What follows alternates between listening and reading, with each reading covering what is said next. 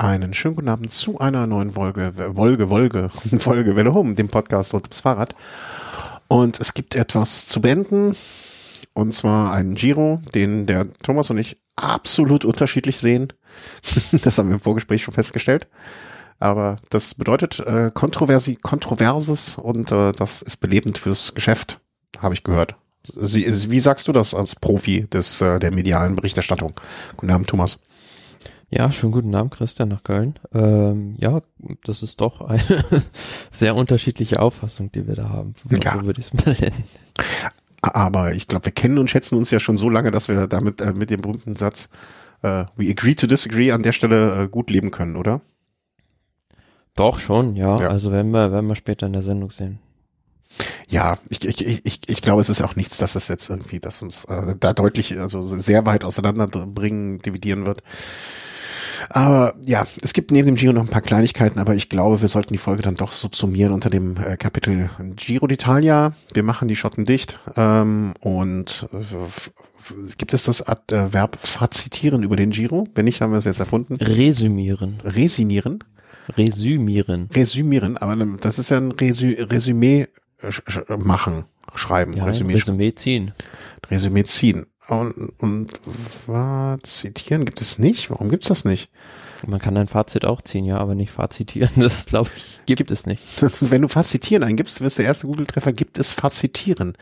Und im äh, Fremdwort.de gibt es fazitieren, meinten sie agitieren, exitieren, exitieren, exekutieren, faszinieren. Nein, gibt es nicht. So, gut, gut ist.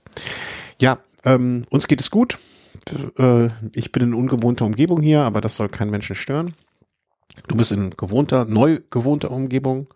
Das wird hoffentlich auch keinen stören. Und wir können den Giro mal zu Ende bringen. Wir waren zuletzt, hatten wir aufgenommen, vor ziemlich genau einer, war es vor einer Woche? Nee, vor, mm, doch, ja, doch, schon. genau vor einer Woche. Ja. Also, äh, Wäre, die, wäre der Giro eine Vier-Wochen-Rundfahrt, hätten wir jetzt einiges zu berichten. So müssen wir nur noch die letzten eins, zwei, drei Kapitel zusammenfassen. Ähm, vielleicht, aber vorher, wie, wie ihr es von uns gewohnt seid, den Stand, wo wir euch quasi abholen wollen. Und das war Richard Carapaz vor Jay Hindley und Mikel Landa. Ähm, das waren auch, die hatten wir zumindest beim letzten Mal ausgemacht, diejenigen, die es unter sich ausmachen werden. Abstand von einer Minute fünf zwischen Carapaz und Landa. Der nächste, der Italiener Vincenzo Nibali auf seiner Abschieds, ich wollte schon sagen, so auf seiner Abschiedstour, äh, was ja auch nicht ganz falsch ist, aber eher dann auf seinem Abschiedsgiro mit 5,48 war von uns ausgemacht als jemand, der da nicht mehr eingreifen wird. Und oh Wunder, oh Wunder, wir haben recht behalten an der Stelle. Ja, die drei, die wir schon ausgemacht haben, das ist, da nehmen wir auch nicht zu viel vorweg, äh, sind dann auch die drei, die es unter sich ausgemacht haben, beziehungsweise Landa war auch schon ein bisschen weiter zurück, über eine Minute und äh, konnte da in dieses Duell zwischen Hindley und Carapaz nicht mehr eingreifen und ja, dann kam Etappe 19, also eine von zwei Bergankünften, die da noch kam, Marano Lagunare Santuario di Castelmonte. Ähm, da sind sie zwischendurch auch nach Slowenien gefahren. Mhm. Also dieser vorletzte Berg, Kolovrat, der war, den fand ich richtig schwer. Also mhm. 10,4 Kilometer mit 8,9 Prozent. Wenn da noch ein bisschen schneller gefahren, wenn man da noch ein bisschen schneller gefahren wäre, dann hätte man da noch ordentlich Schaden anrichten können. Aber so war es dann, ja, wie so oft bei diesem Giro, dass eine Ausreißergruppe durchkommt. Also man hat ja auch schon, oder wir haben auch schon vor Jahren hier so den Abgesang auf Ausreißer aufbeschworen. Ja, sag ich jetzt mal, viel zu früh offensichtlich. Dass, dass Ausreißer ein Auslaufmodell sind, aber bei dem Giro ist jetzt genau anders gewesen. Also kam fast gefühlt jede zweite Etappe einer Ausreißergruppe durch. Aber ist doch schön. Also habe ich ja jetzt gar nichts groß gegen einzuwenden. Also warum mal nicht? Also mal was anderes. Und ähm, der Ausreißer, der Ausreißer als solcher wo, kehrt wieder zurück, wurde also nicht mit ähm, Jens Vogt beerdigt oder hat mit Jens Vogt nicht seine Karriere beendet. Gefällt mir durchaus. Also sollte man durchaus äh, auf dem Schirm behalten und äh, würde mich freuen, wenn das sowas auch bei der Tour auch mal wieder gelingt, wobei dann natürlich das Augenmerk oder die Wichtigkeit noch mal größer ist Und ähm, ich, ich glaube nicht, dass das etwas ist, was wir grundsätzlich jetzt äh, immer wieder oder des Öfteren erleben werden. Ja, ist auch so ein Mix so ein bisschen. Denke, der Giro bietet oft das Profil dafür, für mhm. Gruppen, dass die durchkommen und zum anderen steht natürlich bei der Tour für die Teams noch viel mehr auf dem Spiel. Also da gibt's viel zu viele Interessen, äh, so dass da die Chancen für Ausreißer doch arg geringer sind. Ja.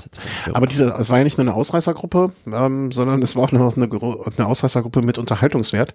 Beziehungsweise ich hatte dich im Vorgespräch gefragt, was war da nochmal? Helf mir nochmal auf die Sprünge. Also Jumbo Wismar, ja, der wirkte auch. Also was ich noch an dieser Etappe erinnerte, war, dass äh, zum einen in der Ausreißergruppe äh, von Cohen Baumann, der dann gewonnen hat, irgendwie er mit Abstand der stärkste auf mich, als der mit Abstand stärkste schon die ganze Zeit wirkte. So die letzten Kilometer, wenn man sich das Finale angeguckt hat, mhm. hatte ich eigentlich immer den Eindruck, dass der sehr kontrolliert ist und sehr genau weiß, was er tut. Also dass man ja, also ich persönlich habe sowas eigentlich kann kann ich mich nicht so dran erinnern, dass ich das schon mal erlebt habe, fast wie einen Bahnsprint bei einer Bergankunft. Hm. Die letzten vier Kilometer haben die da Stillstandsversuche bergauf gemacht. Also was auch der Tatsache geschuldet war, dass der Vorsprung relativ groß war. Ja, also die konnten sich das sicher erlauben. Also wenn man dann sieht, die Favoriten kamen da immer noch mit fast vier Minuten Rückstand rein. Da haben sie dann doch ja ordentliches Polster gehabt. Aber ja, was ich sagen wollte, wenn Ramme, der eigentlich, den ich im Sprint am stärksten eingeschätzt habe, der wurde da drei, vier Mal schon abgehängt, wo da mal einer angetreten ist, kam aber jedes Mal wieder zurück, weil die das Tempo wieder so haben runterfallen lassen. Mhm. Und dann kam es zu dieser Situation, ähm, die du im Nachgang mir gegenüber als äh, Slapstick, Slapstick-esque bezeichnet hast. Und ich, ich wusste nicht mehr, was war denn da? Und dann hast du mir ein Bild geschickt und dann war alles klar.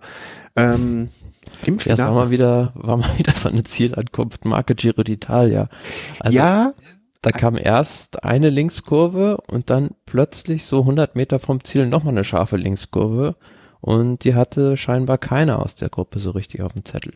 Ja, aber Baumann äh, fand ich, also Baumann und Schmidt sind da ja einigermaßen souverän rumgekommen.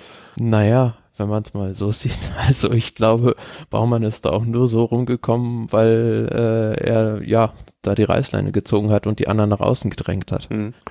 Aber du sagst äh, mal wieder eine Zielankunft, wie, wie man es vom Giro kennt oder wie man, wie man nicht überrascht ist, so etwas beim Giro zu sehen. Ich sag, naja, also wenn du dir als Fahrer oder meinetwegen auch als Team mal das Finale auch nur auf dem Papier, ich, ich gucke jetzt nochmal nach, aber ich habe es natürlich nicht gemacht. Ähm, ich habe natürlich gedacht, okay, wenn du dir das auf dem Papier eine Sekunde anguckst, dann wird das doch mit an Sicherheit grenzender Wahrscheinlichkeit da so zu sehen. Also die haben doch oft genug irgendwie den letzten Kilometer dann nochmal irgendwie auf einer Karte oder sei es auch nur, dass du mit, äh, mit Google, Google Earth da irgendwie lang fliegst. Naja, aber selbst, selbst am Renntag sind dann äh, die Betreuer schon oder der Mannschaftsbus viel früher im Ziel und gerade wenn ich dann Fahrer in der Ausreißergruppe habe, dann äh, wird ja mit Sicherheit da jemand, der schon im Ziel ist, an die sportlichen Leiter da zumindest mal mit denen telefonieren oder denen eine, äh, irgendwie eine SMS schreiben, dass da eine gefährliche Kurve ist. Ja, eben, eben. Also deswegen, ähm, ich, ich sehe das, ich, ich sehe da eher den Fehler nicht beim Giro, sondern beim, ja, bei den Teams, die sich da vielleicht mal ein bisschen auch informieren können, was sie dann zu erwarten hat. Aber ja, also es war so, dass äh, Zweifacher gerade links noch gerade die Kurve kriegten während der Rest vom Fest einfach vorne in so eine Absperrung. Also es war ja noch lustig, dass es da nicht abgesperrt war, sondern dass es da irgendwie, wie, da war wahrscheinlich der Weg, den die Autos genommen haben. Ne? Die Fernsehmotorräder und die Autos, die da rausgeleitet werden, genau, die werden da rausgeholt und ja, da hatten sie noch Glück, dass da keine Balustrade war, sonst wären sie dann nämlich voll reingedonnert, die ja. Fahrer. Also insofern, ah, warte, hier Final Kilometers, ähm, okay, das ist dann nur Start-Finish. Gucken wir mal, ob da irgendwas zu sehen gewesen wäre. Start-Finish. Ähm, ja, ich glaube schon. Also, nee, wenn ich ehrlich bin, ich kann das gar nicht interpretieren. Was, ach so, das ist nur der Start. Finish kommt auf dem zweiten. Ähm, naja, also. Ich fand es hinterher sehr erstaunlich, dass sich das die Jury nicht mal angeguckt hat und in Erwägung gezogen hat, da Kuhn Baumann zurückzusetzen. Weil ich fand das schon echt grenzwertig, wie der da in die Kurve reingefahren ist. Ja, aber damit hätten sie sich ja selber auch irgendwie so äh, eingestehen müssen, dass das auch nicht so ganz in Ordnung war, was sie da, also dass der Kurs nicht in Ordnung gewesen wäre und das fällt denen wahrscheinlich auch ein bisschen schwer. Warum naja, der einfach? zweite, frag mal Mauro Schmidt, der hat hinterher getobt. Also Team Quickstep Alpha Vinyl, die waren mächtig sauer. Hm. Ja, auch zu Recht wiederum, ne? Also denen ist einfach ein, ein Sieg entgangen ähm, für Mauro Schmidt. Ja, wie, wie man es dreht und wendet, ne? Dumm gelaufen, Maro Schmidt immerhin noch Zweiter geworden. Also ich, ich sag mal, da waren noch andere hinten, die sich mindestens genauso geärgert hat, ne? Also Attila Falter, ähm, Andrea Vendrame. Das wäre auch auf meinem, auf dem Papier für mich der Favorit gewesen, also mhm. der schnellste Sprinter aus der Gruppe raus. Ja, ja ist passiert. Also Kuriosum, äh, würde ich sagen, des Giros, aber nichts, was jetzt irgendwie Mai schlimm ist oder irgendwie so. Nö, gar nicht, aber es, äh, ich fand's äh, bemerkenswert, wie wenig darüber irgendwie äh, mhm. ich da hinterher in den Medien gehört habe. Ja, das stimmt, das stimmt. Also richtig viel kam da nicht rum. Ja. Wo, Nur auf so Twitter ging halt die Diskussion, äh, lief die Sturm. Bitte? Ah, ja. Auf Twitter ging's dann richtig steil. Aber es gab ja noch das Rennen hinten, also den äh, zwischen den Favoriten. Und ähm, ja, da war es so, dass sich Landa, Hindley und Carapaz so ein bisschen belauerten und immer mal wieder der ein oder andere eine Attacke fuhr. Und sie sich nicht schenkten, aber auch keiner von ihnen irgendwie signifikant äh, Raum gut machen konnte. Nee, da war keiner stärker als der andere. Also so, ja, haben sich da neutralisiert mit ihren Attacken und der Anstieg zum Schluss, der war jetzt auch nicht so schwer, als dass man als dass der prädestiniert dafür gewähr, gewesen wäre, da große Differenzen auszufahren. Mhm. Und ich fand zu dem Zeitpunkt auch noch, also ich muss gestehen, ich habe mich an dem Samstag, ja, ich glaube, Freitag war's. Hm? Freitag. Ja, ich habe mich, ich wollte darauf hinaus, ich, ich muss, musste gerade diese Tage in meinem Kopf sortieren. Ich habe mich am Samstagmittag mit jemandem unterhalten, der auch die Etappe gesehen hatte. Und der hatte gesagt, der hatte zu mir gesagt, Carapaz ist platt, der hat alles rausgeschossen. Und da habe ich noch vehement widersprochen. Ähm, und dieser jemand, ein Arbeitskollege, hat eigentlich den Samstag dann sehr genau vorhergesagt. Das habe ich äh, sehr zu Kreuze kriechen müssen.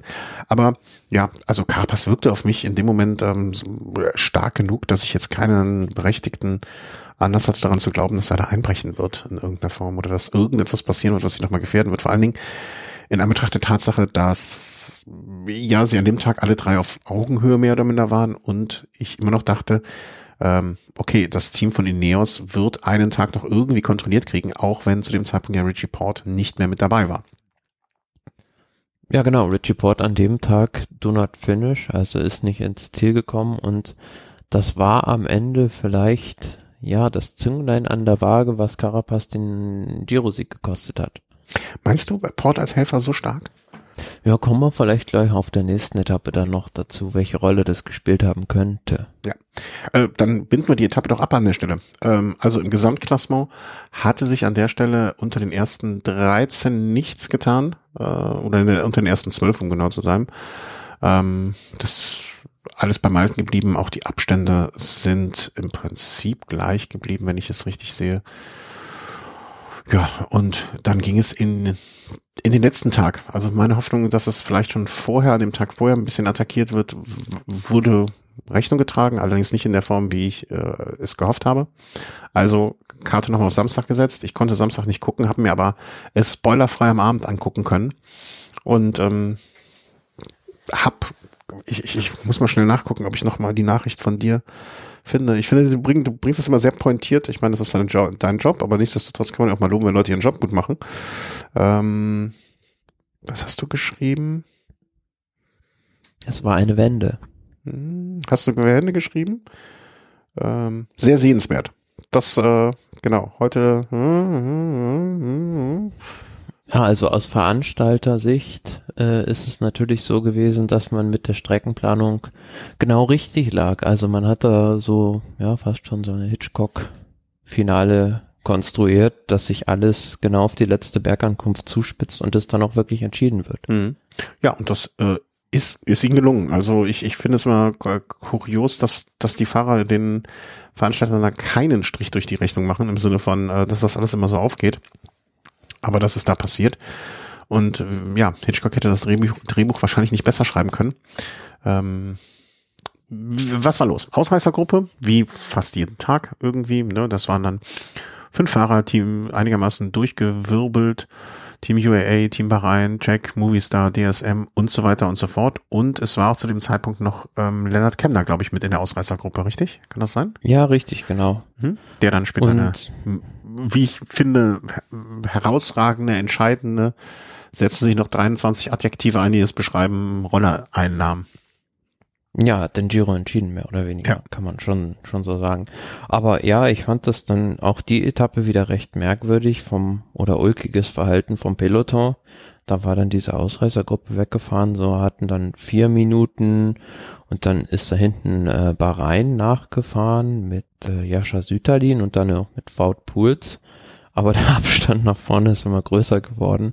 Und irgendwann dann äh, nach dem Pordoi-Pass haben sie es aufgegeben, also nach dem vorletzten Berg haben sie gedacht, okay, Ausreißer sind sowieso weg, Etappensieg wird dann nichts mehr. Und äh, ja, der spätere Etappensieger Alessandro Covi, der ist auch schon, wurde für seinen Mut belohnt, hat schon im Pordoi-Pass angegriffen und bis zum Schluss durchgezogen, wo man dachte, aber im Fedaya-Pass drin, na, jetzt schmilzt es aber mhm. doch dann von fast zweieinhalb Minuten, die er da unten rein hatte, auf eine Minute bis zu dem Steilstück.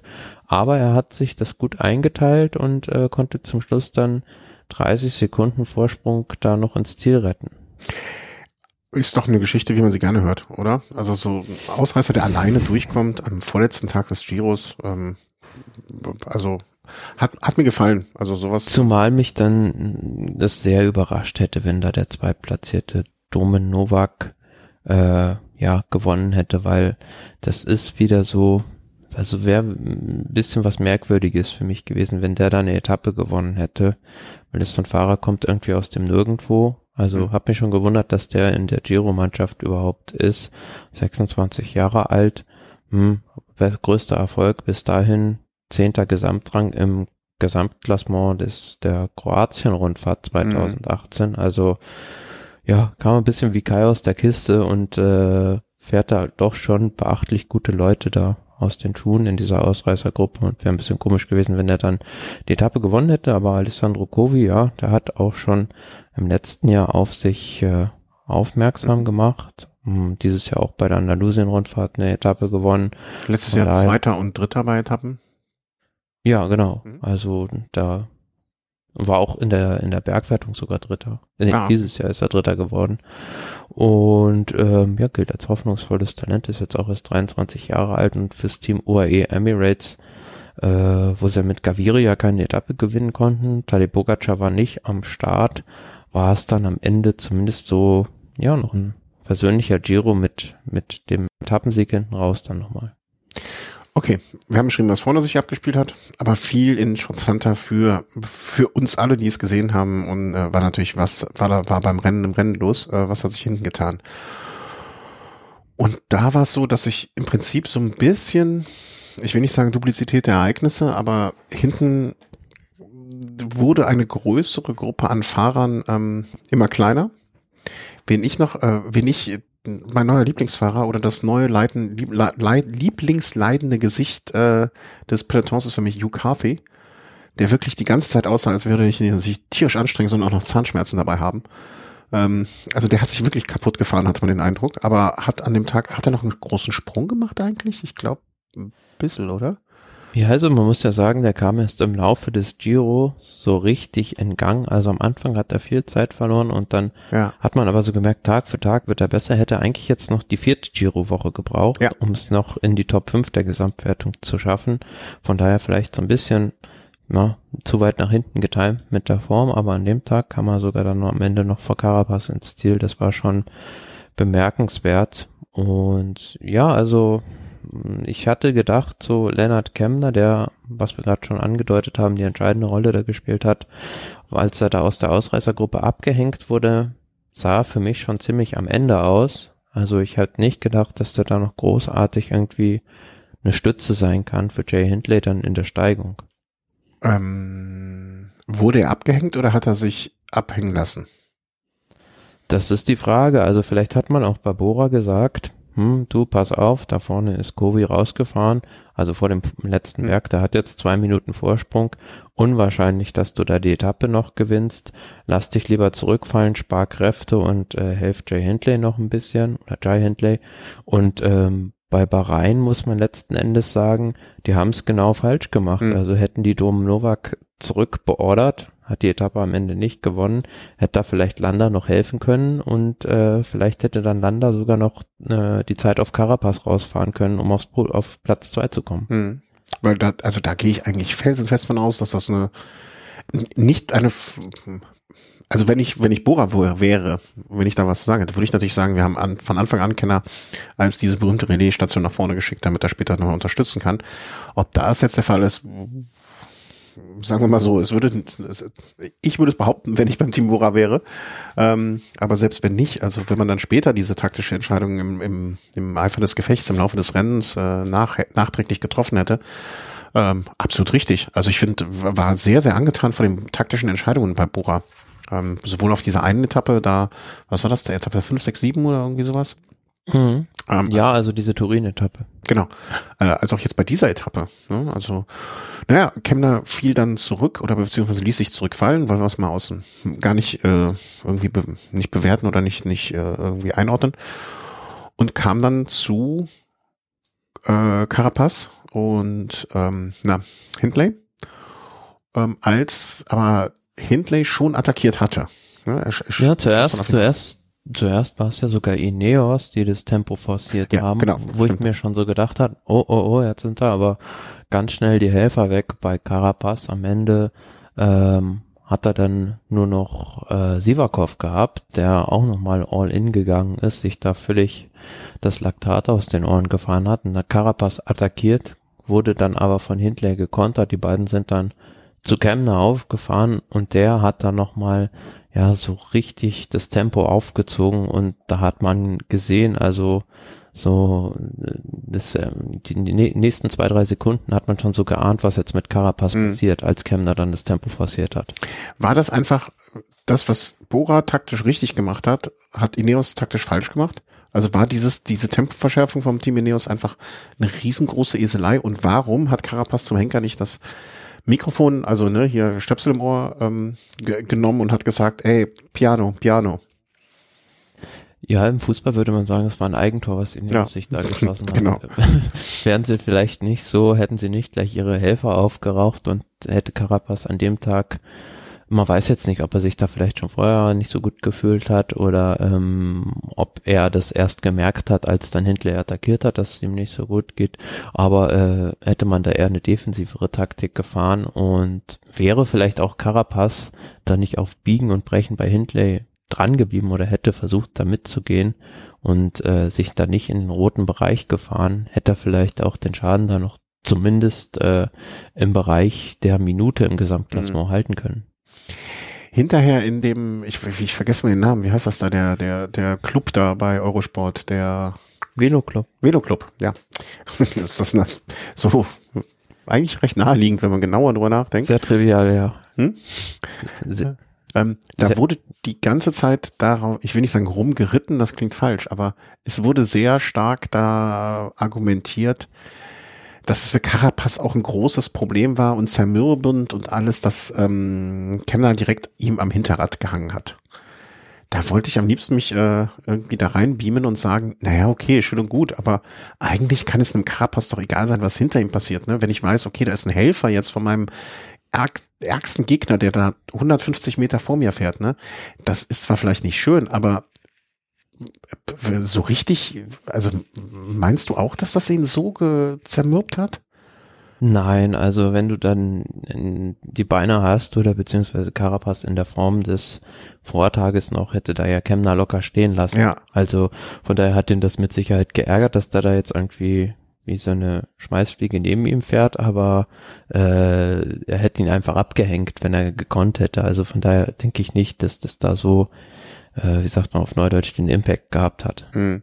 Äh, Glaube ich nämlich auch nicht. Und ich war die ganze, ich war sehr irritiert davon den Aussagen und bin jetzt froh, dass du Ja, das ein bisschen ähnlich siehst oder in die gleiche Richtung denkst, ne? Weil im Endeffekt, ob hinter mir irgendwie zwei Leute noch dranhängen oder zehn Leute dranhängen, für mich ist das ja vollkommen, der, Landa ist für ihn, äh, Quatsch, Kemner ist für ihn völlig uninteressant. Ähm, das Einzige, was für ihn zählt, äh, war Hindley und der war weiter vorne.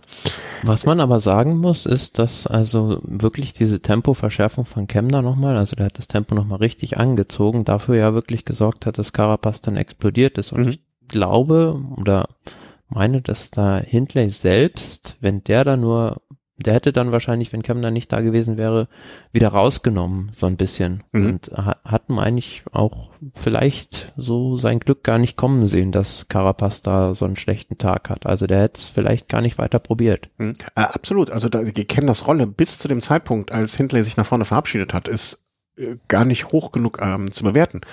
Aber das danach, meine ich, ne? Also in dem mhm. Moment, wo Hindley nach vorne weggefahren ist und der hat ja wirklich nochmal, also man hat in dem Moment, finde ich zumindest gesehen, als Kemner ähm, Gas gegeben hat äh, und so die letzten, also die letzten vielleicht 50, maximal 100 Meter, die Kemner geführt hat, war für mich äh, so, also mehr All-In kann man, glaube ich, nicht gehen. Also der wusste einfach, das sind jetzt vielleicht die wichtigsten ähm, keine Ahnung, 10, 20, 30 Sekunden des Giros überhaupt. Ich, ich glaube, Kemner ist so jemand, der auch die Wichtigkeit oder die, der so eine Situation ähm, richtig bewerten kann. Ähm, vielleicht sogar mit einer der wichtigsten Punkte in meiner jetzigen Karriere. Ähm, ich kann jetzt, ich entscheide jetzt hier den Giro, wenn ich hier richtig Gas gebe und Hindley noch dranbleiben kann. Ähm, nur was danach kam, das fand ich halt, ne, also das, klar wird es ein Carapaz genervt haben und das ist am Ende sogar nochmal ähm, äh, abgehängt wurde von Kenner sozusagen auch noch. Ne? Ich glaube, der Punkt ist dann wieder was anderes. Ne? Dann nochmal von, mm. von einem Helfer abgehängt zu werden, das setzt nochmal einen Stich. Aber wenn der die ganze Zeit hinten dran hängt, das glaube ich nicht. Dass das Man müsste halt mal so im Nachhinein, was mich mal wahnsinnig interessieren würde, so diesen den, den Funkverkehr bei Ineos aus der mhm. aus dieser Sequenz die letzten Kilometer zu Marmolada müsste man mal nachhören können. Das wäre echt spannend was da abgegangen ist. Was Carapaz selbst gesagt hat, würde ich gerne wissen und was die ihm dann auch gesagt haben. Also vielleicht hat Carapaz ja auch gesagt, Leute, mir geht's gut, mir geht's gut, also fahrt ruhig Tempo. Ich will jetzt versuchen, hier die entscheidende Zeit rauszuholen. Und ähm, ja, hat gar nicht gemerkt, dass es ihm schlecht geht. Oder ja, vielleicht war es auch andersrum. Die Team, das, die Teamleitung hat ihm gesagt, bleib auf Biegen und Brechen dran, aber mhm. das kann ich mir bei Ineos, die da eher so ein wissenschaftlichen Ansatz auch haben und immer genau nach ihren Wattzahlen fahren, gar nicht vorstellen. Hm. Es wird ein Rätsel bleiben, solange nicht die Bänder rauskommen. Oder einer auspackt. Ja, aber mal ehrlich, wenn jetzt Carapaz morgen ein Interview gibt und äh, da was erzählt, pff, wer sagt mir, dass das stimmt? Ja, aber genau das ist dann ja die Aufgabe der Journalisten, ihn dann zu fragen, was da passiert ist. Das mhm. ist ja ganz spannend. Ja, ja. Äh, hey, dein Job, nicht mein Job.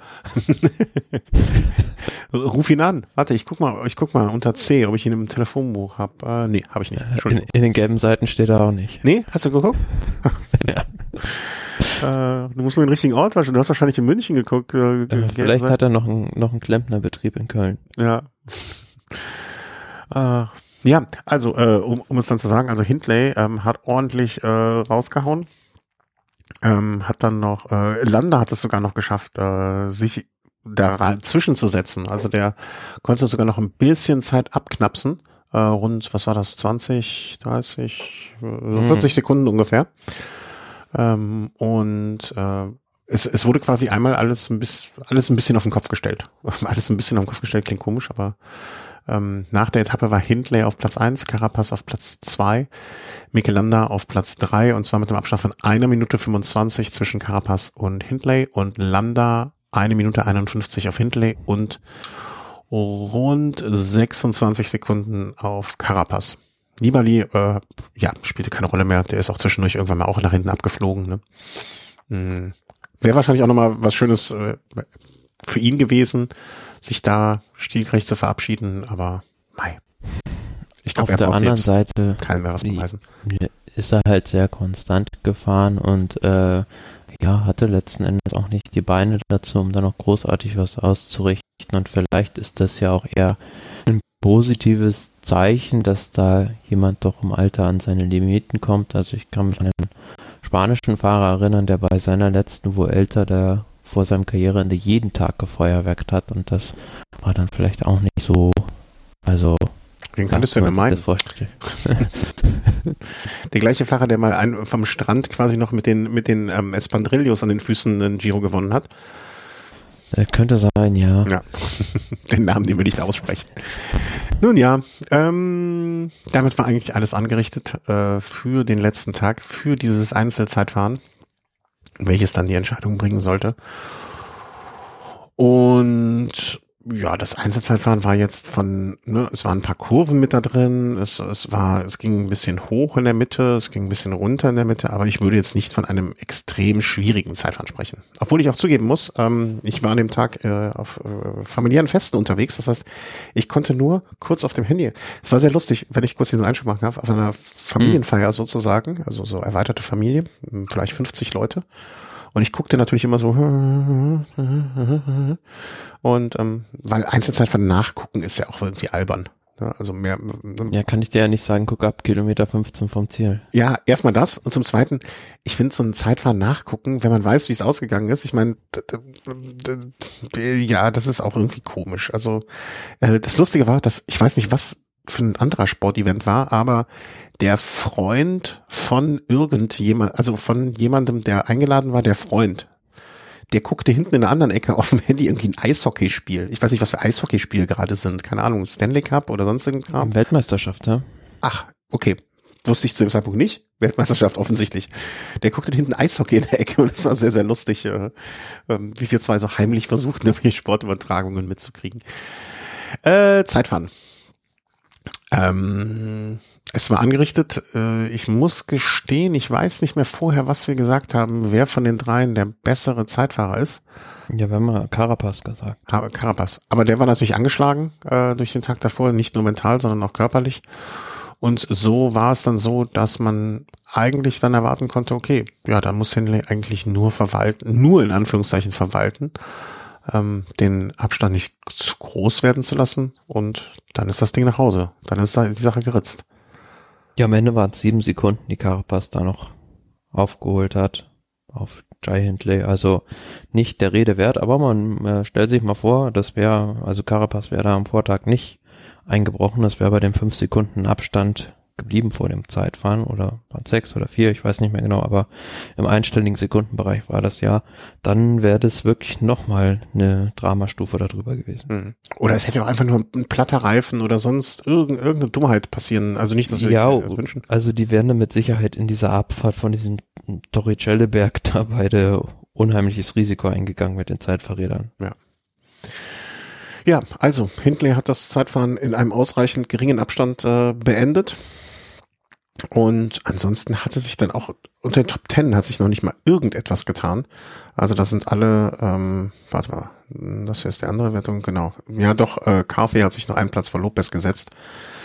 Aber im Prinzip war das die einzige Änderung unter den Top 27, also ein Zeitfahren, wo wirklich dann außer den drei vorne, glaube ich, auch niemand mehr wirklich so alles an Risiko reingesetzt hat, weil am Ende des Tages, mein Gott, ob du dann Zwölfter wirst, vielleicht noch in die Top 10 reinkommen, ist nett. Ähm, Ineos hatte vielleicht noch ein gesteigertes Interesse dran, den dritten Platz auf dem Podium in der Mannschaftswertung zu holen. Aber ansonsten auch in der Jugendwertung hat sich nichts mehr getan. Das, Im Prinzip war es nur noch die drei vorne und da war es ja auch einigermaßen zementiert. Ja, genau. Also wie du schon gesagt hast, Ducati ist dann noch auf Platz neun vorgefahren, ist dann noch mal ein starkes Zeitfahren gefahren. Und ähm, ja, was man vielleicht höchstens erwartet hätte, er hätte erwarten können, dass Landa nochmal Carapaz angreift, weil der Abstand war ja relativ gering. Mhm. Aber gut, Landa hat da auch ein sehr, sehr enttäuschendes Zeitfahren gefahren, was man ja fast schon erwarten musste. Mhm. Mathieu van der Poel vielleicht noch als Erwähnungs-, also wir haben den äh, Matteo Sobrero äh, vom Team Bikes Exchange hat gewonnen vor, wie spricht man aus? Thymen Ahrensmann von Team DSM und Mathieu van der Poel Dritter nochmal geworden, der also dann auch nochmal, der irgendwie so den Giro dann vielleicht auch so ein bisschen abbindet von Anfang und Ende. Ja, für viele schon überraschend, dass er überhaupt durchgefahren ist. War jetzt, meine ich, auch seine erste Grand Tour, die er mal zu Ende gefahren ist. Mhm. Aber ja, fürs Training dann schon. Ne, ganz. Ja, also hat er gut gemacht. Ja, aber ja. ansonsten keine, keine großen Überraschungen, wie du, wie du schon sagst, im Zeitfahren. Sind auch alle im Zeitlimit angekommen. Ja, ja, das ist, ähm, es war jetzt auch nicht übertrieben lang. Wir waren das 17 Kilometer, glaube ich. Ne? Also das, das war für alle machbar, ob mit oder wenig ähm, äh, Energie oder Risiko äh, zu machen. Kommen wir zum Fazit. Ähm, ich habe das, das erste, was ich gedacht habe beim Fazit, ich gucke nochmal, wen wir vorhergesagt haben und wie wir dazu stehen jetzt. Äh, wo haben wir es? Hier haben wir doch vorhergesagt. Und zwar hatte ich gesagt, Carapaz vor Landa. Hey! Mhm. äh, vor, vor Yates. Gut. Yates, äh, das war ein Schuss in den Ofen. Äh, sei mal ehrlich. Du hattest Yates vor Lopez und Carapaz. Immerhin, Carapaz äh, auf, auf, äh, auf dem Podium mit. Hätte ich Hindley hätte habe ich niemals auf dem Schirm gehabt, muss man ja auch so sagen. Ne? Aber grundsätzlich lag ich dann ja nicht ganz, also ich habe den Sieger nicht richtig getippt, ich habe ihn noch nicht mal aufs Podium getippt, aber Carapaz Landa, mh, hm, nicht schlecht. Daumen gedrückt. Hast du noch gesagt Landa? Ja. Also in dementsprechend kannst du zumindest über seine äh, Platzierung zufrieden sein. Bardet leider ausgeschieden und Buchmann, mh, hm, ja, Buchmann ja, ist so einen ganz, ganz unauffälligen Giro d'Italia ja, gefahren. Das ist das schönste Wort, ja. Also ich habe ihn da, man muss auch da sagen, fairerweise, also und der Regie da vielleicht mal so ein bisschen, der Fernsehregie, die Leviten lesen vom Giro, die haben sich da sehr dezent gehalten, was das Zeigen der rosa Trikotgruppe angeht. Also die waren sehr an den Ausreißern interessiert, die immer im Finale zu zeigen. Man hat hinten wenig von der rosa Trikot Gruppe gesehen, nur wenn mal einer abgefallen ist, wurde hingeschaltet. Also nicht so wirklich gesehen, ob Emanuel Buchmann da auch vielleicht mal für Jai Handley im Wind gefahren ist. Also da muss man ihn vielleicht ein bisschen in Schutz nehmen, aber ansonsten, ja, ist halt mitgefahren, irgendwie in die Top Ten gerollt, aber sehr unauffällig. Mhm. Man hätte, also ich so, man sagt ja, also viele Experten haben gesagt, Buchmann wird dann in der dritten Woche immer stärker, aber er wurde von Tag zu Tag schwächer, hatte ich das Gefühl. Mhm. Aber immerhin, also siebter vom Giro und unauff unauffällig auf den siebten Platz gefahren. Also er wird da mit Sicherheit seine, seine Jobs erledigt haben. Und ähm, wenn man mal schaut, also jetzt mal abgesehen vom Zeitfahren, ist er auch sonst, er hatte damals so eine Phase mit drei schwache, schwächeren Tagen, ist er fast immer in die Top 20 gefahren, ne? So in der letzten Woche. Also er, er ist schon besser geworden, ne? Wenn du mal anschaust, okay, Etappe Nummer, gehen wir rückwärts. 20, 19, 18, 17, 16, 15, 14, die, die ist er alle entweder in den, ja, also alle in den Top 20 gefinisht. Ne? Und das heißt ja auch, dass er zumindest sehr lange seinen Kapitän mit unterstützen konnte. Ja, also ich denke, was für ihn auch wichtig war, jetzt mal wieder eine Grand Tour überhaupt durchzufahren. Also wenn man die Historie von ihm anguckt, also er hat dann letztes Jahr den Giro aussichtsreicher Position aufgeben müssen. Mhm. Das äh, Jahr davor, 2020, äh, hatte er diesen Sturz bei der Dauphiné gehabt und äh, ist dann bei der Tour de France, ja, also musste sich da durchquälen, hat man ihn da durchgezogen und jetzt war es dann mal für ihn wichtig, da vorne im Klassement überhaupt in den Top Ten mal wieder eine Grand Tour zu beenden, um so ein bisschen wieder Vertrauen auch zu finden. Mhm. Ja, also ich finde durchaus, ne, da, da kann man aufbauen. Das ist so für mich ein bisschen die, die Quintessenz oder das, was man sehen kann. Blockhaus äh, Top Ten geendet, äh, gefinisht, also auch durchaus ein respektables Ereignis. Äh, Ergebnis. Ein ganzes Ereignis war der Giro. Hm, du hattest eben im Vorgespräch schon so als Fazit gesagt, ein sehr, wie hast du gesagt, defensiver, der, der, ja, genau. Also defensiv also gefahrener wurde sehr, finde ich, also es war kein offensives Feuerwerk von irgendwelchen Aktionen, Wildwest-Aktionen, wie sie sie schon von Froome 80 Kilometer vom Ziel mal gesehen haben. Also mhm. das gab es gar nicht bei diesem Giro. Ah, Einspruch, Einspruch direkt an der Stelle. Die Geschichte mit Team Bora, also da haben wir doch beide hier äh, gefeiert bis zum geht nicht mehr. Ja, das genau. Das, das ist ja auch sowas gewesen, aber nicht von einem Favoriten, sondern von der ganzen Mannschaft. Also mhm. die Etappe, also wenn ich jetzt mich vielleicht in ja, oder wenn du mich fragst, wenn ich in Rente gehe, was weißt du noch vom Giro 2022, dann wird mir diese Etappe nach äh, Turin, diese Klassiker-Etappe in Erinnerung bleiben. Mhm. Dann wird mir das Duell Van der Poel gegen Girmay in Erinnerung bleiben mhm. und auch ja, leider wie sich Gemei da den Prosecco-Kocken ins Auge geschossen hat. und ja, halt äh, die letzten Kilometer von der Marmolada, aber ja, viel mehr wird da auch nicht sein. Wenn du mit deinen Wetten weiter so machst, kannst du ja in zwei, drei Jahren in Rente gehen und dann glaube ich, dass deine Erinnerung noch so gut ist, dass du da dich an alles erinnerst. Das wäre schön, ja, ja aber es ist eine Wunschvorstellung. Eine Grüße an dieser Stelle an den an, an Thomas aus München, der heute zugeschaltet ist. Er ist Privatier seit neuestem. Ähm, ja, nee, ähm, mm, ich, ich ich tue mich schwer, dir, anderer Meinung. Ich, ich tue mich schwer, dir zu widersprechen, weil ich weiß, dass du einfach deutlich mehr Ahnung hast als ich. Aber andererseits muss ich sagen, dass ich ich, ich habe aber auch gleich schon die Begründung dafür vielleicht, dass ich es ein bisschen anders sehe. Also ich fand durch, ich hatte durchaus sehr viel Spaß bei dem Giro. Mm. Ich habe, glaube ich, bei dem, bei dem Giro im Vergleich zu anderen Giros, äh, warum, warum auch immer, ähm, die Möglichkeit habe, sehr viel mehr also zwischendurch hatte ich so ein kleines Tief, aber sonst habe ich jetzt in den letzten Wochen dann auch wieder sehr viel sehen können. Ähm, vielleicht hat mich das mehr mitfiebern lassen, als es sonst manchmal der Fall ist und bewerte ich den, den Giro positiver, als, als ich ihn sonst bewerten würde. Das ist schon mal ein Punkt. Zum Zweiten fand ich, ähm, das ist Fluch und Segen zugleich vielleicht, fand ich diesen Dreikampf ähm, Hindley, ähm, Carapaz und Landa, da, da konnte ich irgendwie mit jedem aus einem anderen Grund mitfiebern und hatte da immer Spaß an diesem Dreikampf. Ne? Manchmal, mhm. manchmal hat man ja auch so, so, so Grand Touren, wo du so auch zwei, vielleicht drei, vielleicht sogar vier hast. Aber du hast irgendwie zu keinem so einen Zugang oder hast bei manchen keinen Zugang zu denen. Pura konnte ich als deutsches Team dem Daumen drücken, Lander. Ach, der arme Tropf, dem gönne ich schon lange mal was. Ähm, und äh, Carapaz, ich weiß nicht, mein Herz für die Südamerikaner. Da, ich konnte, ich konnte es jedem gönnen. Und ich glaube, dass das hat mir so viel Freude daran gemacht. Ähm, bezüglich der aggressiven oder weniger aggressiven äh, Fahrweise ja. Ich habe mich dann aber auch zwischendurch gefragt, ob das vielleicht einfach in der Natur der Sache liegt, wenn du drei Fahrer hast, die so nah beieinander sind, dass da auch keiner was riskieren will. Einfach, dass, dass niemand die vor. Also am Ende beim, bei der letzten Etappe hat ja Carapaz die Vorlage geliefert dafür, dass Hindley verenden konnte mit der Hilfe von Kemner, der, wie gesagt, dessen Arbeit gar nicht äh, hoch genug einzuschätzen ist. Ähm, vielleicht wollte auch keiner diese Rampe bieten und Carapaz hat es dann am Ende als Fehler, als taktischen Fehler und persönlichen Fehler doch gemacht. Ja, also vielleicht hat man auch, kann ich mir vorstellen, beim Team Ineos äh, Hindley so ein bisschen unterschätzt und dem das mhm. zugetraut, dass der am Ende Carapaz da so Paroli bieten kann und ähm, das ist, ja, kann ich mir in der Vergangenheit auch nicht so dran erinnern, dass denen mal sowas unterlaufen ist, dass die das noch aus der Hand geben. Nee, auf gar, äh, auf gar keinen Fall. Ich meine, Hindley ist letztes Jahr Zweiter geworden. 2020, ähm, also ein Jahr davor. Äh, ja, Entschuldigung, 2020, ja. Ähm, ihn ist jetzt kein, kein Niemand gewesen. Also ich fand es dann auch überraschend bei den Buchmachern, dass die dem vor dem Giro so eine hohe Quote gegeben hab, haben, wenn der dann mal Zweiter gewesen ist. Mhm.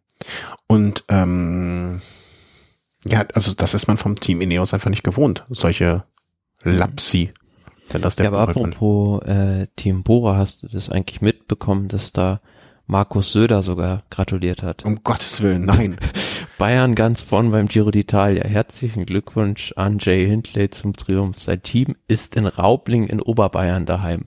Zwei Fahrer in den Top Ten ist eine ganz starke Leistung. Bin nun gespannt auf die Tour de France. Glaubst du, dass Markus Söder weiß, dass Jay Hindley kein Bayer ist? Ja, bei der, bei der Hindley Jay. hat dafür dann ja auch äh, in manchen Kommentaren dann ziemlich äh, ja, haben sie gegen die Twitter-User gegen ihn vom Leder gezogen. Also vielleicht gibt's dann irgendwann mal eine Dienstreise nach Australien in der Business Class.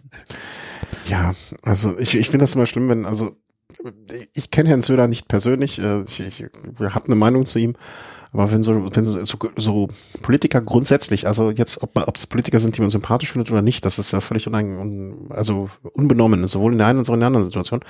Wenn die sich an so Sport, äh, an Sportgeschichten ranschmeißen und man so den Es ist halt so offensichtlich, also dass das irgendwie ja so nur zu eigenen Zwecken ausgenutzt wird. Ja, also aber zum Beispiel, ne, vielleicht wissen wir es auch gar nicht. Vielleicht ist Markus Söder ja schon lange Fahrradfan. Dann finde ich das ja völlig in Ordnung. Dann finde ich das sogar gut. Zum Beispiel wusstest du, dass ich weiß nicht, ob wir darüber schon mal hier gesprochen haben. Ich glaube nicht. Wenn doch, egal.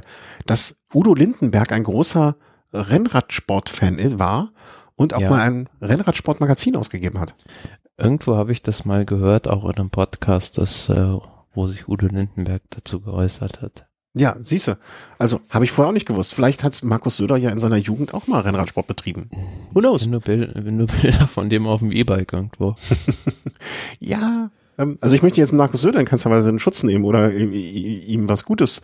Aber ähm, also nachdem ich die Geschichte von Udo Lindenberg gehört habe, äh, habe ich mir gedacht, ach, Vielleicht ja doch. Also, ne, wer, wer weiß, wer da sonst noch alles. Da ging es. Äh, Wenn er sich wirklich für den Radsport interessieren würde, dann könnte er die Bayern-Rundfahrt wieder ins Leben berufen. Genau, vielleicht äh, sollten wir ihm das sagen. Ähm, nee, ich sehe ihn aber auch nicht. Brandbrief an Söder, ZEG-Vorstand. In einem Brandbrief beklagen sie es seit der Vermarktung schon seit dem Ausbruch. Naja, egal. Für Markus Söder ist Radfahren ein Stück, ein Zurück in die Steinzeit. 11.1921. Nun gut. Siehst du. Nun gut, nun gut, nun gut. Andererseits hieß es 2018 auch beim Fahrrad ist Markus Söder Vorbild aus Nürnberg. Naja. Ausgleich nach einer Anstrengung. Bin 30 Kilometer auf dem Rad gewesen und das tat gut und macht den Kopf frei, sagt Markus Söder. Egal, wollen wir nicht von Markus Söder sprechen, sondern vom Radsport sprechen. Ähm, wie sind wir jetzt da hinge Wie sind wir bei Söder gelandet um drei Teufelsnamen? Über das Team Bora Hans Grohe. Ja, also genau. für die ist es natürlich da, ja, also ich würde schon sagen, der größte Erfolg in der äh, Geschichte der Mannschaft. Also die sind ja ganz klein gestartet, das finde ich so bemerkenswert. Also als kleines Start-up-Team sozusagen mal Ende der 20, 2000er, damals noch mit NetApp und dann hat sich das weiter so aufgebaut. Irgendwann kam dann äh, da auch Bora und dann Hans Grohe an Bord und äh, ja, haben sich sukzessive weiterentwickelt und wir haben es ja hier schon gesagt, letztes Jahr wird eine unheimliche Befreiung für das Team sein, hm. wenn Peter Sagan weg ist und äh, viele haben das kritisiert, dass die ja in Richtung Gesamtwertung gehen wollen, auch mit den Fahrern, die sie geholt haben. Aber haben ja auch gesagt, das sind junge, entwicklungsfähige Fahrer und ähm, ist jetzt voll aufgegangen. Und das ist schön zu sehen, dass da so der Mut auch belohnt wird. Und man muss ja auch sagen, es ist jetzt mal ein Team, das halt so wirklich von ja noch Sponsor betrieben ist, sage ich mal. Also Ineos äh, und äh, UAE und ja, da weiß man ja, was dahinter steckt, also was da für Magnaten teilweise hinter sind und auch Jumbo Visma, die ja ganz andere Möglichkeiten haben als ein Team Bora Hans Grohe. Mhm. Ja, aber dass sie trotzdem das, äh, das äh, Beste draus machen und äh, absolut, also also das, das, das macht Freude. Also ich, ich finde es einfach schön, dass man in äh, so einem Team die Daumen drücken kann dann auch. Und jetzt unabhängig davon, ob das jetzt ein deutsches Team ist oder, also ich, ich glaube, es gibt ja kaum, finde ich zumindest meiner Meinung nach, kaum ein Team, äh, kaum ein Sport, was weniger nationalistisch in Teams und so weiter denkt, ne? Oder, oder jetzt mal abgesehen von so Entscheidungen wie jetzt vielleicht das Team Euskatel damals. Ne? Das, das hat ja eine klare Ausrichtung und auch einen guten Grund dafür. Ähm, aber grundsätzlich ist der Radsport ja sehr international und wenig von Nationalismus irgendwie wie soll man sagen, gefärbt. Durchsetzt. Ja, beide, beides genau die richtigen Ausdrücke. Ähm, und insofern, ja, finde ich, finde ich äh, schön. Also macht Freude. Und äh, dass man, dass man da sowas aufbaut. Und wenn man sich jetzt mal anguckt, ich gucke mal hier gerade, die, der älteste Fahrer ist jetzt 34. Ähm, und das sind überhaupt nur eins, zwei, drei, vier, fünf, sechs, sieben Fahrer von drei. Also die haben äh, das habe ich verrechnet, 23 Fahrer, die 29 oder jünger sind. Also das ist vom Schnitt her, da, das können, können noch einige Fahrer einige Jahre zusammenbleiben. Hm, und das ist äh, durchaus etwas, ja. was uns in den nächsten Jahren Freude machen kann. Band of Brothers. Ja. Äh, ist das Ihr Spitzname? Ja. Ah, okay. Ich krieg ja also, im, also wir brauchen ja irgendeinen Pardon zum Wolfpack. Ah, okay. Ja, ich wusste nicht, dass, die, dass das mittlerweile so ein Signature, Signatures-Ding ist, äh, dass man das braucht. Guck mal, ja, Band of Brothers, meine Güte, äh, hab schon dümmere Sachen gehört. Gut, äh, schön. Gibt's noch irgendwas? Also Ineos äh, wollte ich noch kurz, habe ich hier noch stehen. Ähm, ist es jetzt so? Dumm gelaufen, die, ja. Ja, dumm gelaufen, das ist sehr schön. Ähm, ist das schon äh, Jumps Did, did Ineos jump the shark? Ist das schon, sind sie schon auf dem abstiegenden Ast oder ist das einfach nur jetzt eine Momentaufnahme, die einfach mal so nach dem Motto, okay, meine Grand Tour richtig, naja, ich will nicht sagen richtig in den Sand gesetzt, sie sind Zweiter geworden, aber bei dem Anspruch, das Team Ineos hat, kann man damit ja auch nicht glücklich sein. Ähm, was, also bedeutet das andererseits, um es positiv für uns als Zuschauer zu formulieren, beim der Tour werden wir jetzt einfach ein Feuerwerk sehen, ein, ein Die haben jetzt schon die Zähne, Zähne zwischen den, äh, nee, die Zähne zwischen den Messern, die Messer zwischen den Zähnen. ähm, und da wird's richtig zur Sache gehen. Naja, auf der anderen Seite muss man sagen, was wollen sie groß machen? Also, mh, um bei der Tour ganz vorne dabei zu sein, da müssen sie schon da hoffen, dass da entweder Primus Roglic oder Tadej Pogacar schwächeln, weil so in der Spitze haben sie jetzt nicht den Fahrer, also nehmen wir mal Bernal außen vor, der jetzt noch nicht wieder richtig fit ist. Ähm, wenn der wieder richtig fit ist, ist er vielleicht auch einer, der zu den beiden gehören kann. Aber müssen sie schon auf einen Ausrutscher hoffen. Und sie haben jetzt auch nicht die Perspektive, da irgendwie einen verpflichten zu können fürs mhm. nächste Jahr, weil die beide langfristig unter Vertrag sind, um da diese Dominanz wieder auszuüben, die sie mal hatten. Und ich finde, dafür sind sie ja jetzt beim Giro mit Carapaz lange auf Kurs gewesen. Da hat man jetzt vielleicht da einmal die falsche Entscheidung getroffen. Wenn wir uns zurückerinnern, haben sie auch oft genug, Stichwort Tour de France, Team Sky, da die richtigen Entscheidungen getroffen und dominiert. Und so kann es halt auch mal gehen. Und ich finde, die, die Grand Tours in den letzten Jahren jetzt, in den letzten zwei Jahren, nimmt man mal die Tour de France, wo jetzt ein Tadej Pogacar die letzten zwei Jahre dominiert hat, doch erfreulicherweise zwischen den Teams recht ausgeglichen, so zwischen Ineos, Jumbo Visma und auch Team UAE. Mhm. Kurze Einschubfrage. Wie, wie steht's denn um Bernal? Ich habe da jetzt wenig mitbekommen in der letzten Zeit. Ähm, Gibt es da überhaupt eine Chance, dass er zur Tour fit wird? Also Nein, die Tour wird er, wird, wird er nicht fahren. Also wenn, dann kommt er zur Vuelta zurück, wenn überhaupt. Also er trainiert ja schon wieder und auch war da, meine ich, schon wieder im Mannschaftstraining auch mit dabei. Aber mhm. da tut man ja gut daran, ihn da erstmal langsam wieder heranzuführen, weil das eine ist, dass er zwar dann vielleicht wieder richtig fit ist und auch Radrennen bestreiten kann, aber der Kopf muss natürlich auch äh, erstmal sich wieder dran gewöhnen und da ist ja mit Sicherheit die Tour de France das falsche Ambiente, um wieder Rennluft zu schnuppern. Mhm. Ja, oder er ist äh, so unbekümmert, dass er sagt, okay, ich bin fit, äh, Vollgas, Attacke. Äh, das ist genau das Richtige, was ich brauche, um wieder reinzukommen. Wäre auch nicht mein Ding, aber wer schaut schon in den Kopf von so einem Bernal rein? Ne? Also das wird das Team dann aber wahrscheinlich mit ihm äh, ausreichend lange und ausreichend ausgiebig diskutieren, ähm, wie das sein wird. Hm, Gibt es noch was, was wir vergessen haben, was man unbedingt ersehen müsste zu diesem Giro? Oder machen wir jetzt den Haken dran? Hm, mir fällt eigentlich nichts mehr an, außer dass es ein Giro war, der mir erstaunlich viel Freude gemacht hat.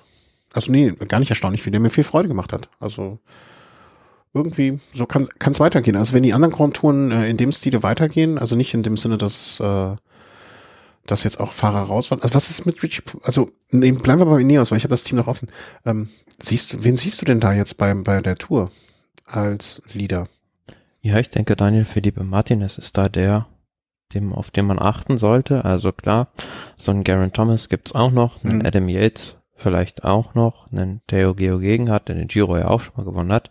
Gibt's, gibt's auch noch, aber ähm, Daniel Felipe Martinez war jetzt derjenige im Frühjahr auch Baskenland-Rundfahrt unter anderem gewonnen, der doch gezeigt hat, dass er am ehesten auch äh, ja bei den anderen Mann, also bei Pogacar und Roglic vielleicht anklopfen kann. Mhm. Mhm, interessant. Also ich hätte jetzt äh, ich hätte noch auf einen der alten Recken gehofft, irgendwie so, aber das ist bei mir die ja, aber wer weiß, Sentimentalität. So ein Garen Thomas auch, also habe mich jetzt da auch näher mit der ersten Tourwoche beschäftigt äh, da wird's drunter und drüber gehen mit, also auf Klassikerterrain, Kopfsteinpflaster, Windkante, also all das war ja genau früher auch mal das Metier von Garen Thomas, mhm. der lange Zeit nur diese Klassiker gefahren ist. Und wenn der da gut vorne durchkommt, kann ich mir auch schon vorstellen, dass mit dem zu rechnen ist. Wird es vielleicht so eine Geschichte sein, wo man auch froh sein kann, als Team Sky mit potenziell drei Kapitänen reinzugehen, weil einfach die erste Woche so, ohne jetzt, jetzt schon an der Stelle ähm, auf die Etappen so einzugehen, aber wo man sagt, hey, lieber ein Kapitän mehr als ein Kapitän weniger, aus dem einfachen Grund, das kann alles sehr wild werden und dann haben wir lieber mehrere Eisen im Feuer im Sinne von, dann sind wir auf alles vorbereitet oder das sind wir einfach für, für das Unglück besser gewappnet als andere.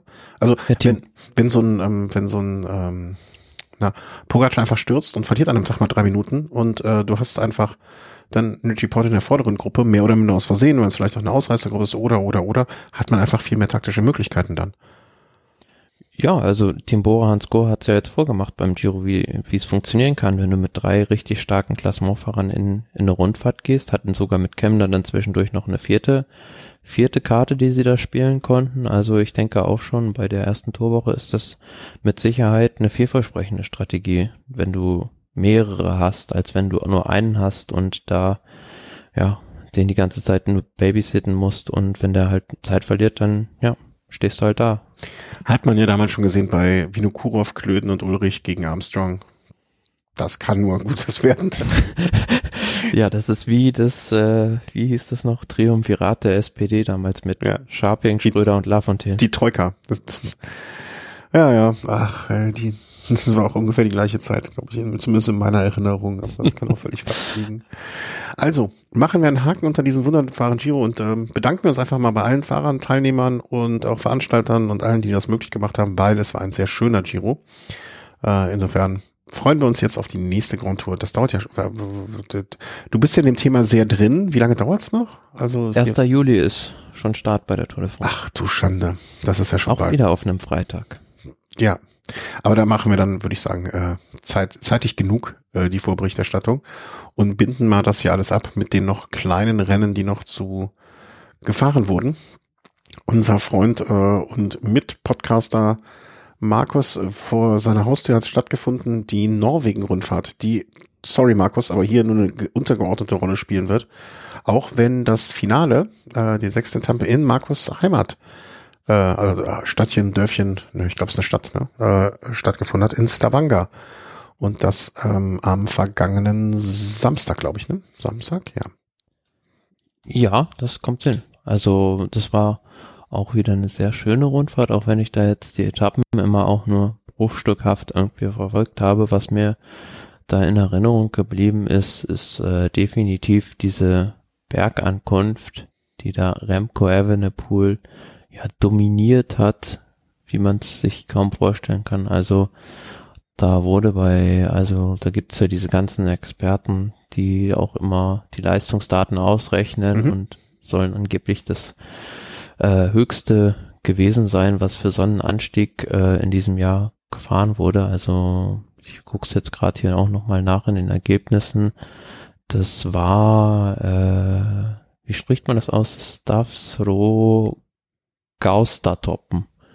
Also, also du wirst, du wirst nicht erleben, dass ich dich da jetzt korrigiere. Ne? Also er hat 12,1 Kilometer mit 7,6 Prozent im Schnitt. Also das ist schon eine ordentlich lange Zeit, die man da hochfährt. Und erstaunlich ist ja bei Remco Evenepoel immer, dass er so einzelne Tage hat, wo er sowas dann mal raushaut. Aber bei den bei vielen Rundfahrten, wo er dabei war, auch immer wieder so Tage hatte, wo gar nichts ging. Mhm. Der ist jetzt zwar auch erst 22, aber wenn er auf eine Grand Tour gehen will, muss er da auch nochmal so ein bisschen an seiner Konstanz arbeiten. Und was mir an dem Tag auch noch sehr gut gefallen hat, ist Marco Brenner, der Achter geworden ist. Ist ja auch erst 19 Jahre alt in seinem zweiten Profijahr bei Team DSM, musste dann aber die Rundfahrt auch aufgeben, weil er, meine ich, Kontaktperson von einer Corona-infizierten Person mhm, war. Okay. Ach, hoffen wir, dass der, dass der Kram auch jetzt äh, bald mal zu Ende geht. Irgendwie, also nicht im Sinne von, äh, wir machen die Augen zu, sondern dass sich einfach das Problem ähm, Medizin, na, also ich glaube, jeder, der uns öfter zugehört hat, weiß, wie ich das meine. Na, also, dass äh, wir nicht die Augen verschließen, sondern dass das Problem einfach so gelöst wird im Sinne von, dass der Virus äh, ausreichend genug bekämpft wird und ausreichend genug Menschen ähm, geimpft sind an der Stelle. Ähm, ja, und gewonnen, äh, letzte Etappe in äh, Stavanger äh, hat natürlich Alexander Christoph, habe ich auch schon hundertmal hier, glaube ich, erzählt, äh, dass der wirklich sehr, sehr gut gelitten ist da oben. Und ähm, da auch in den, in den ganzen Vereinen und so immer akt relativ aktiv ist, sich da einbringt und so weiter. Also schönes Ergebnis dann auch, dass er gewonnen hat, ja, und äh, Evenepoel die Rundfahrt gewonnen hat. Äh, insgesamt, ich habe nie kaum was gesehen, aber Tao Gegenhardt auch da auf Platz fünf eingegangen insgesamt. Mhm. Also auch schon auf einem guten Weg wahrscheinlich. Hm, was haben wir noch? Boah, das kann ich nie aussprechen.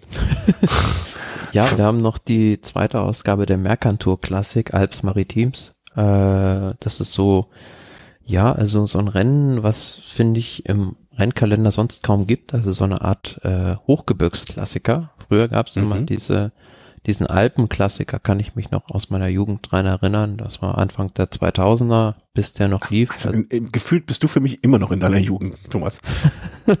Das liegt vielleicht von seinem jugendlichen Aus. Das, das ehrt mich die Aussage ja. von dir. Hm. ja, aber da, da geht's ordentlich rauf und runter. Also an dem Tag, äh, wie viel Höhenmeter waren das? 4739 Höhenmeter auf 167,9 Kilometer.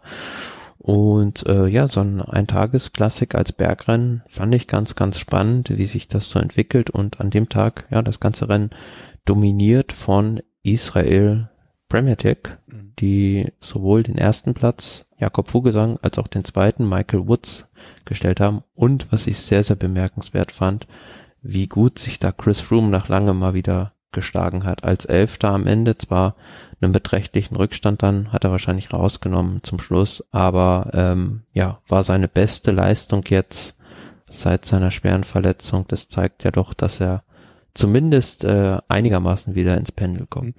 An der Stelle fällt mir gerade ein, wir müssten auf jeden Fall nochmal äh, einen Sprung ganz, ganz, ganz kurz zurück machen zum äh, Giro. Erik, Z äh, ich sag schon Erik, äh, Rick Zabel und das Bergtrikot ist natürlich etwas, was du, äh, wenn, wenn du in Rente gehst, auch nochmal erinnern musst. Ne? Also das hier, nicht, dass du das vergisst. Ja, also, es ist irgendwie auch so mit durchgerutscht. Ja. Aber also man spricht ja immer noch heutzutage auch in Fernsehübertragungen gerne vom Bergtrikot von Marcel Wüst. Ne? Insofern ist das etwas auch für die ja, Ewigkeit. aber ich glaube auch nur, weil er danach eine Etappe in dem Trikot gewonnen hat. Mm, das hätte ich also, nicht auf dem Schirm gehabt. Deswegen ist mir das so in Erinnerung geblieben, dass der halt im Bergtrikot einen Massensprint gewonnen hat. Ach so, also, nee, das hätte ich gar nicht auf dem Schirm gehabt. Also ich habe das mit dem Bergtrikot auf dem Schirm, aber nicht das mit der gewonnenen Etappe. Insofern ist das für mich so die gleiche, vergleichbare Situation. Aber hey, jeder wie er will. Ähm, lustig ist über Vogelsang habe ich zuletzt auch noch mit dem, dem gleichen Kollegen, der die Etappe am Samstag vorhergesagt hat, äh, gesprochen und der meinte, was macht eigentlich Jakob Vogelsang? Und da haben wir auch so hin und her überlegt, aber der meldet sich hier mit einem äh, äh, Ausrufezeichen zurück. Ja, und Chris Room, ich weiß nicht, was ich davon halten soll. Also, ich, ich bin gespannt. Also ich bin da, ich würde keinen Pfifferling mehr auf ihn geben, wenn ich ehrlich sein darf. Also nichts mehr wetten. Ja, aber Totgeschriebene leben ja bekanntlich länger ja. und äh, er hat sich da jetzt doch langsam peu à peu zurückgearbeitet nach seiner Verletzung, was ich ihm da auch ja doch abnehme, dass er jetzt seit geraumer Zeit wieder voll ordentlich ohne Schmerzen trainieren kann und das macht sich auch bemerkbar. Also ich habe da jetzt die Tage auch auf Twitter von ihm ein Foto gesehen. Das erinnert schon sehr stark von der Figur an den Chris Froome, der viermal die Tour de France gewonnen hat vom mhm. Aussehen. Okay. Ja, einerseits, ne, also dieses, er lebt ja auch, so blöd es klingt, davon immer sehr, sehr dünn zu sein, sehr, sehr viel, sehr wenig Gewicht mit sich mitzubringen und so weiter und so fort. Das kriegst du ja auch hin, wenn du einfach nicht mehr isst, so blöd es klingt, ne? Also das äh, würde ich willensmäßig nicht hinkriegen, aber wenn er so. Ja gut, irgendwas muss er ja essen. Weiß nicht. Das ist so, also, ja. Es gibt, es ist ja ganz lustig so, also wenn du mal hier bei Pro Cycling Stats das Profil von Chris Froome anklickst mhm. und dann auf das Foto klickst, da gibt es ah, ein Foto, Foto aus jedem Jahr äh, seiner Profikarriere. Mhm. und dann sieht er auch teilweise auf den Fotos so richtig unterschiedlich, also ich will, also von der Figur aus so. Mm, ja. Aber da möchte ich sagen, ich glaube, das wirkt auch ein bisschen durch die teilweise Perspektiven, Hintergründe. Und wenn du zum Beispiel das, also ist jetzt blöd natürlich, wenn wir hier über Fotos sprechen, die ihr nicht seht. Insofern geht jetzt mal auf Recycling Stats und klickt die Fotos an. Wenn du jetzt zum Beispiel das zweite Foto anguckst von Israel, mhm. ne, also dieses etwas heller belichtete und daneben das Team Sky, wo sie vor dich ich glaube, da macht der Hintergrund auch sehr viel und die Perspektive. Ich meine, auf dem zweiten, auf dem dritten Bild in der Reihe sieht er natürlich deutlich schlanker und deutlich äh, definierter aus als auf dem zweiten, wo man ihm sagt, ach komm, lass den dritten Pfannekuchen vielleicht lieber liegen, wenn du Profi sein möchtest. Aber ich glaube, ich glaube so, weißt du, da mal näher dran, mal weiter weg und so. Ich glaube, das macht einen Unterschied. Auch das erste, die erste Bild, das allererste von Team Sky, da sieht er ja noch aus wie. Mhm. Aber das ist am fröhlichsten, das gefällt ja. mir ganz gut. Genau. Eben, da hat er noch was zu lachen gehabt. Da hat er noch keine, da hat er noch nicht den Druck gehabt, vielleicht auch. Da hat er noch Gummibärchen essen dürfen. Ja. Was hat der? Gummibärchen in der Hose? Essen dürfen. Ach so. Also, oder Pfannkuchen oder was auch immer. Weiß der Geier, was er gerne isst. Soll es ihm gegönnt sein. Ähm, ja, also Froome und Israel haben da aufhorchen lassen. Ich bin gespannt. Also ich, ich würde mich freuen, wenn Froome wieder zurückkommt. Ne? Also nicht falsch verstehen. Ähm, jeder mit für das Team, für das Team ist es natürlich essentiell, weil, ähm, also das ist jetzt ein anderes Thema, aber sehr komplexes Thema auch, die kämpfen gegen den Abstieg quasi aus der World Tour, weil da gibt es ja dieses Punktevergabeverfahren, also am Ende dieser Saison wird halt abgerechnet, welche Teams, also wird theoretisch zumindest abgerechnet, welche Teams da über dem Strich stehen und genügend Punkte gesammelt haben und welche darunter und dann kann es sein, dass äh, ja die, die zu wenig Punkte haben, keine World Tour Lizenz bekommen, hängt natürlich auch noch von anderen Kriterien ab. Ja, also ich glaube, wenn nun am Ende des Tages wird irgendeiner irgendwo was mauscheln können, wenn sie wollen. Sag mal ehrlich, äh, der Profisport war noch nie bekannt dafür, in solchen Situationen nicht kreative Lösungen finden zu können möchte ich mal so sagen. Aber alleine, also alleine deswegen ähm, einen Mitfavoriten mehr zu haben, gegebenenfalls bei einer Grand Tour, finde ich, äh, das alleine ist schon wert, dass ich mich äh, darüber freuen kann, dass es ihm besser geht. Ähm, kommt noch die Appennin-Rundfahrt? Oder ist das, ich sag, nee, Giro, das ist italienisch, ne? Apenninen. Ja, durch den Apennin. Appennino. Giro del Appennino. Okay. Genau.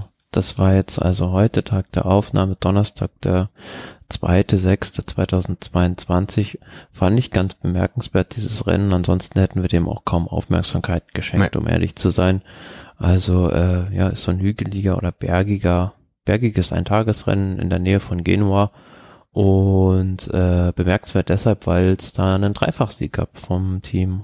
Äh, nee, beziehungsweise zwei von zwei. drei zweifach, zwei von drei und da haben sie da rausgehauen, also Platz eins und Platz drei für das Team Intermarché. Also das war schon, war schon sehr beeindruckend, zumal der dritte Platz von Georg Zimmermann mhm. ist da auch aufhorchen. Ja, also ist von äh, der Deutsche im Team von Inter, äh, vom Team Intermarché 24 Jahre alt.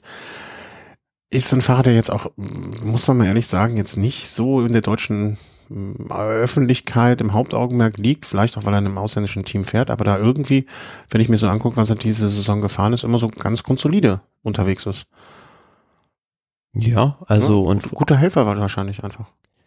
Oder ja, ist ja auch noch nicht jetzt so alt, also er hat da ja die Möglichkeit, sich bei dem Team auch zu entwickeln. Generell die Mannschaft macht eine sehr gute Figur, hat man jetzt auch beim Giro wieder gesehen scheint auch jetzt ein langfristigeres Projekt zu sein, wo man Binyan Gemeider mit so einem ganz langfristigen Vertrag ausgestattet hat.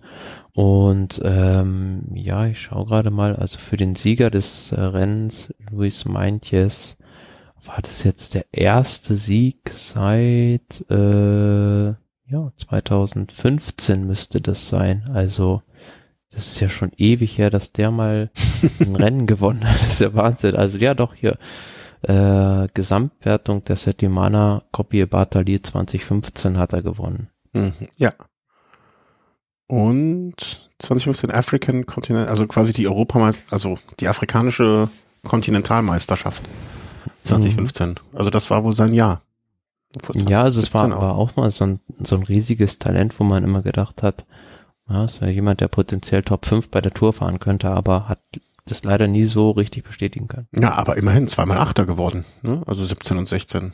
Mhm. Also muss Top 10, also mir, mir nötigt jeder ja, Profi eh Respekt ab und äh, gerade da hätte man ja erwartet, dass er dann den nächsten Schritt macht und äh, weiter nach oben kommt. Ja, ich glaube, das ist nochmal sowas wie eine wie, wie so eine gläserne Decke, ne? so zwischen zwischen Platz Platz fünf bis zehn zu erreichen. Ähm, aber dann nochmal den nächsten Schritt, ich glaube, das ist nochmal wirklich dann eine ganz andere Hausnummer, wo du dann vielleicht auch nicht mit einem Team Intermarché ähm, oder wo war er damals äh, äh, M10 hier Wecker? MTT. Äh, ja. Nee, 17 war er bei UAA, okay, ja, da hat er eigentlich die Möglichkeit gehabt. Aber dann noch so ein bisschen Wanderpokal gewesen, ne? Lampre, mhm. UAA, Dimension Data, Dimension Data, Entity, Intermarché. Vielleicht hat er da jetzt auch was, äh, die Beständigkeit gefunden, die er braucht. Kann ja auch sein. Ja. ja, auch die Freiheiten vor allem. Also. Ja, ja, das, das eine, na, also das gehört ja vielleicht auch dazu, ne? Also dass er da den, das Vertrauen in ihn gesetzt wurde und ähm, er dann das machen kann, was er kann. Oder so das klingt. Ja. Nächsten Runden machen wir noch eine kleine Vorausschau, was äh, jetzt ansteht. Ich habe als Kapitelmarken ja alles hier subsumiere ich mal unter Sonstiges, was wir hier so haben. Ähm, die Dauphiné fängt an am Montag? nächsten Wochenende. Nächstes Wochenende. nee, ich sag Mon Montag oder so, Wochen, 5., 6. heute, übrigens Tag der Aufzeichnung ist der, was haben wir da, der zweite? Ja, ne? Zweite. ja, der zweite, also am Sonntag. Sonntag, hast du recht. Ähm, und klingt jetzt also so auf dem Papier, was ich hier sehe, wird das durchaus etwas, wo der ein oder andere sich immer ein paar Hügel ärgern kann. Ja, also da geht's mitunter viel offener zu immer als bei der Tour de France, bei der Dauphiné, weil da noch nicht so viel auf dem Spiel steht und traditionelles Vorbereitungsrennen äh, ja auf die Tour und äh, sind ist jetzt in diesem Jahr zwar nicht so mit den ganz großen Tourfavoriten besetzt. Ich meine, äh, Primoz Roglic hat da seinen Start angekündigt, aber ja, trotzdem immer sehr sehenswert. Aber schön, also es sieht zumindest nach ein paar schönen Etappen aus. Also vor allen Dingen so jetzt auf den ersten Blick die letzte Etappe, Hm. die äh, wirkt auf mich so, als könnte man da viel Spaß haben. Beim Zuschauen. Beim Fahren natürlich nicht. Aber auch wieder so eine Etappe, wo ich mir sage, wie viel Höhenmeter haben die? So 3,7 wäre auch sowas, was, was ich zumindest so gerade schaffen könnte. Ähm, aber danach den Tag nicht mehr. Ähm, ja, also äh, Dauphiné könnt ihr euch äh, hier schon mal auf, den, äh, auf die Agenda schreiben. Dann leider direkt am nächsten Tag geht's dann weiter mit der Tour de Suisse. Ne? Da haben sich dann auch wieder mit ne, Yates, wer hat sich noch Higita, Michael Matthews und so weiter angekündigt. Evenepoel hatte ich ihn schon erwähnt, ich weiß es nicht.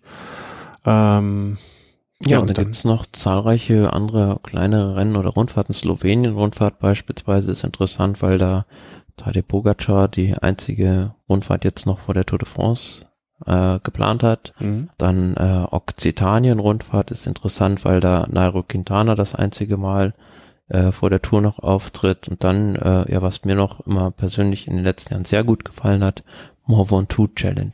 Ja, das ist. We- Weißt du, wann das ist? Das Datum? Ich muss mal gucken, ob ich es hier finde auf die Schnelle. Äh, Moment, muss ich auch kurz nachgucken, aber ist jetzt irgendwann, Äh, ich habe am 14.06., ne? ah ja, Mitte Juni dann. Also jetzt gut in zwei Wochen. Mm, Ah nee, da bin ich noch nicht da, ich bin später da. Ich fahre ja auch zum Mont Ventoux dieses Jahr im, im, im Sommerferien. Wir, wir sind auch einmal so gar nicht weit weg von der Tour, aber es ist, äh, weißt du, kennst das ja, ne? So, so, Hm, so gerade nie, ja, könnte man hinfahren, aber mit Kind und dann ist es gerade zu weit und dann doch ein, ähm, sehr ärgerlich. Also wenn, du- wenn du schon in Frankreich bist, während der Tour nicht hinfahren kannst, ähm, mal gucken, vielleicht ir- irgendwie, bin da noch nicht ganz, äh, noch ganz entschlossen. Aber ich überlege dann auch, ob ich das versuchen soll, diesen, es gibt, äh, weiß nicht, kennst du das vom Ventoux, diese Club der drei, der, der Menschen, die alle drei Auffahrten an einem Tag gefahren sind? ja, kämpfe ich noch mit mir, ob ich das mal versuchen soll. Oder ob das einfach völlig Harakiri ist und ich da unseren zwölfwöchigen Urlaub um drei Tage beraube, weil ich einen Tag fahre und zwei Tage im Delirium liege. könnte es sein. Ich weiß es nicht. Also ich traue es dir auf jeden Fall zu, dass du es schaffst. Das ehrt dich sehr. Heute sind wir aber beide im Komplimente verteilen. Sehr, sehr gut. danke, danke. Ich, ich traue es mir im Moment nicht zu. Zur Not nimmst du das Gravelrad.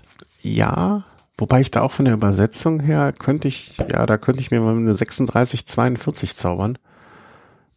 Das wäre leicht, aber andererseits wiegt das Rad dann halt 11 Kilo statt dem, ähm, ich weiß gar nicht, wie, schwer das Rennrad ist, 8,5 oder so.